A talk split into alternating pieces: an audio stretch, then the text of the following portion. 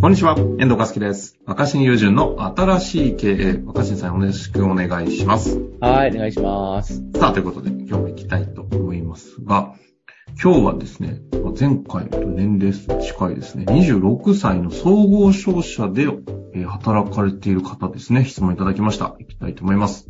はい。えー大人になった後の思想の作り方について質問ですということでいただきました。理想。思想。うん。えー若新さんは日々忙しい中、時間のない中でどのように自分のアイデンティティの核や拠り所となるような思想を自分の中にした、したためていますか、えー私はアメリカの大学を卒業して、現在総合商社に入社した新卒2年目です。質問の背景は日々忙しい中で志を持って社会に出たものの、損得感情の世界で自分が打算的になっていくことの危機感です。抽象的な質問ゆえに明確な回答は難しいと思いますが、若新さんが思想なき人にならないために心がけている人々の習慣があれば教えていただけると嬉しいです。ということですね。ありそうで意外となかった質問ですよ、これ。思想ね。思想ですよ。まあこの方の前提は若新さんには思想があるということなんですかね。うーん。何でも思想って何 思想って辞書で調べると、はい。あれ、師匠でなんで出るんですかかん、お思う。 い や思う。おう思う、思おうう。うーんなるほなるほど。うーん。なるほどね。あ、今、じ辞書的理解ですかうん。今ちょっと辞書を読んでる。一応、私の方からしたら辞書をググった形でも紹介すると、心に思い浮かべること、考えそれがね、普通に単純な思です想よね。うんあと、哲学で考えることによって得られた体系的にまとまった意識の内容、中身。なるほど、なるほど。うん。あの、今いくつか、いくつかの辞書を見比べてみたんだけど、はいはい。共通して出てくる一つの言葉があって、うん。この思想ってことについて、おうまとまり。へですえ、まとまりですか。うん、だからその考えのまとまりのことを思想って呼ぶみたい。まとまって、あーなんか全体像っていうか。うんうんうん、だからこれは、マニアックな話になっちゃうけどお、みんな頭で考えるってことは誰だって知ってると思うんですよ。うん。はいはい。四六時中。うん。問題は、それを何か自分の中で、体系的にというか全体的にというか、うんうんうん。まとまったものとして持ってるかってことでしょうね。その、抽象度を上げた形で、共通認識できるようなまとまりがあるかってことですかうん。まとまり。堅い、堅、堅苦しいですかね。うん。なるほどね。でも、なるほど。若新さん、確かにそういう意味で言うと、ものすごいまとまりを感じますもんね。若新友人という。うん。考えのまとまりね。うん。考えをまとめることと、考えのまとまりはちょっと違うと思うんだよ。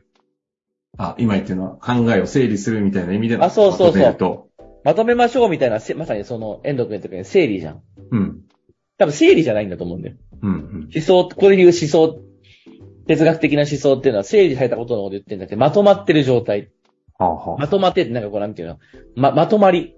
うん。まとま り。だかはらこう、い。あの熱量できましたね、今回は。一つのなんかこう、どっかに求心力があって、そこにこう、キュってこう、なんか、ひっついてる状態っていうか。うん、うんうんまあほら、地球ってこう、丸い形でまとまってるわけじゃん。なるほどね、確かに。まとまり、頭の中に何かしらのこう、まとまりを持っているかどうかだよね。ああ。でみんなは意外とまとまりを持ってないのかもしれない。なんかでも、そう、そう思いますね。みんながっていうか、なかなかまとまり例えばじゃあがない働くことについての思想。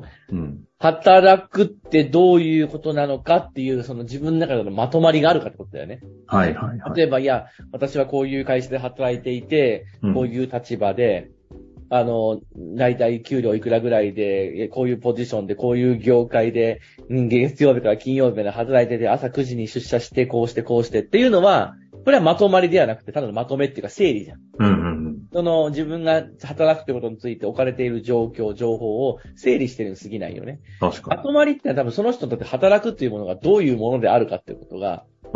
まあ、一定なんかこう、うん、例えば、じゃあ、働くとは、みたいな。例えば、わかんないけど、それ例だよ、例。うん。働くとは表現である、みたいな。表現って何みたいな。ねなるほどね表現ってのはこの人とかだとあれか自分の世界で成長とはその表現を受け取る。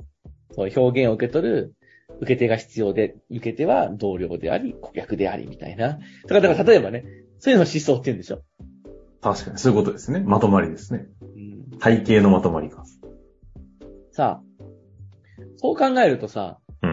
もう話これマニアックになっちゃうから、今回すごい一か八かっていうか全然伸びない回になるのか、いいじゃないですか。たいやまに面は白いと思行っきましょうてもらえるのか、チャレンジングなんだけど、えええ今の話で言うと、僕は確かに頭の中でまとまりっていうのを作るのは上手な方だと思ってえ。て、うーん、そうなんですね、やっぱり。でこれ何に影響してるかっていうと、こう。なんか物事のなんか立体的な捉え方ができないといけないのかと思ってるんですよ。この話ね、ちょっと、若新さんの脳内の話聞いたことあるんでね。ああ、そっか。エンドに話してんだから、そう、だからこ立れは個人的には知ってるんでね。うんそう思想、思想は僕は立体で捉える必要があると思ってるんですね。はいで、で僕らってなんか物事を整理するとき、紙に書こうとすると、紙って平面じゃないですか。うんうん。平面に書ける限界があるなと思ってて、はい。平面ってどうしても二軸なんで、うん。うん、で、だからその円は書けるけど、球は書けないよね。そうですね。うん、円を書いてくださいって言われたら、こう、円かけるじゃん。その紙に球を書いてくださいって言われたら、どうやって球、またもちろんその奥行きをつけるとか影をつけるとかって言って、球のように表現しようとはすると思うんだけど、完全にだって裏面は見えないし、うん。円形にしか映らないじゃないですか、紙が。急にはならないですもん球ね。にならないじゃない。球を、それは 3D プリンターが登場するわけですよ。球を描く。はいだから 3D プリンターは球で描くし、粘土をこねましょうってなったら球を描くこととか、作るのができるわけだよね。うん。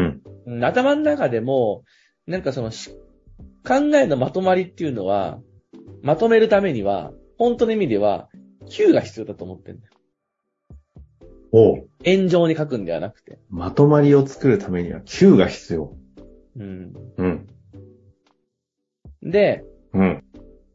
地球に置き換えて考えると、はいはい。真ん中になんかその角みたいなのがあって、ものすごい引力を持ってるわけでしあょ。あ、はいはい。まとまりの中心部ってすごい引力があるはず。うん。で、その引力に伴って、その三、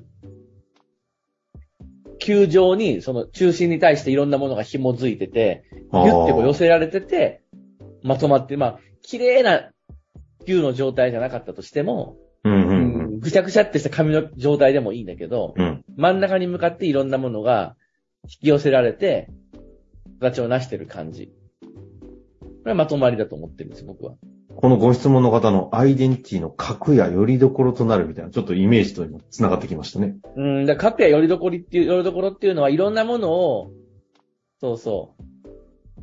引力として。円状に引き寄せてるっていうのは二次元だから、もう球状にこう、ぐって引き寄せてる。はいはいはい。玉になってまとまってるみたい。はい僕はい。何かについて考えるときは、うん平面で考えずに、この立体で、球になって考えることが結構得意なんですよ。例えば自分うわの、すごい表現だね。はいはい。自分のあった、例えば今、今自分が目つぶりますよね。うんうんその自分にこのお味噌あっていうか、物事考えてるじゃないですか。はい。まあなんか、たまたまですけど、自分の脳みそとか頭っていうのもどっちかっていうとこう、急、急っぽい形してるじゃん。頭そのものがね。まあ、はまあ、半円形とうか、ん動うん状の形になってる。そこに対してこう、だから、いろんな方から、自分の頭にこう、中心部にこう、ドーム状になってる頭に対してこう、ギュッて、全方向方全部からこう、ギュッてこう、引き寄せられてきてて、さらにこう、頭を中心にもっと大きな球というか、そういうものができてるイメージなんだよね。お僕の中ですごい話だな、これ。なるほど。ほうほうんまとまり。それを考え、そうすると、う。うん。整理するのとはちょっと違って、うん。やっぱり、物事の整理ってさ、順番に書いていくわけじゃん。はい。ま、ず、だから、だから、が学校で習うノートの取り方とかは良くないと思うんだよね。ああ、うんふ左上からとかさ、右上からとか、順番に書いていくじゃん。直線的にね。うん、まあ、円を書く場合っていうのも真ん中から始まるから、かまあなんかその中でマインドマップ的なものって一時期流行ったけど、うん。うん。ノートの真ん中から書いたりするじゃん。うん。まああれは近いよね。円だけど近いよね。まず真ん中に一番なんか大事なものって何のかなみな、何なのかなみたいな。ああ。で、それに関係するものを引き寄せていくみたいな感覚で、うん。まとまりみたいなものを作ってる頭の中に。それはやってると思う。それが好きなんだと思う。そういうふうに思う捉えるの。だから、あえてっていうよりも、もう無意識です。常にそうやって考えてるんですね。うん。へえ。すごいね。なんかこう、まとまりを持って考えるが大事って話じゃなくて、それをどうやるかの話を今、意外としてくれたんですね。うん。でもそうやると、な、何が言いたいかっていうと、はいはい。こう、紙に二次元の世界に円を書いて真ん中に大事なポイント書いて引き寄せるって感じだと、所詮平面だし、うん。やっぱ整理してる感じなわけよ。ああ、確かに。あの、真ん中に大事なポイントこれですって書いて、こう、ち近そうなものからいろいろ周りに書いていくみたいな。うん。